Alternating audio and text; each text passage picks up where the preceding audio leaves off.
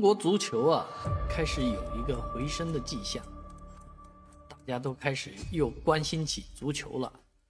毕竟这个足球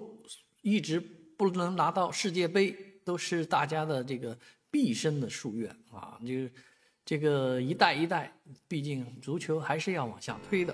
而上海呢，呃，超级德比之后，呃，申花队啊，他的这个宣传活动又开始搞了。啊，这一次是在零陵路这边啊，上海体育场附近呢，建了一个主题的公交车站，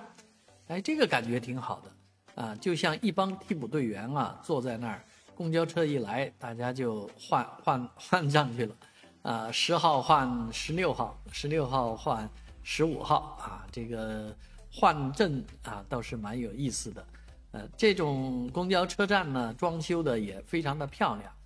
也是一个申花足球的这个理念的一个向对外的宣传，啊，事实上不仅有这车站啊，据说这个主题公交车也即将登场，啊，将来这个申花大巴就不光是申花队员自己坐了，那球迷啊，甚至不是球迷，你只要是市民，你也可以乘坐申花大巴，啊，当然这个大巴只是固定线路。啊，但是呃，这样的一个足球环境，我觉得啊，对于每一个市民来讲，都是一个啊难能可贵的事情啊。生活在这座城市，热爱这座城市里的一切啊，包括足球。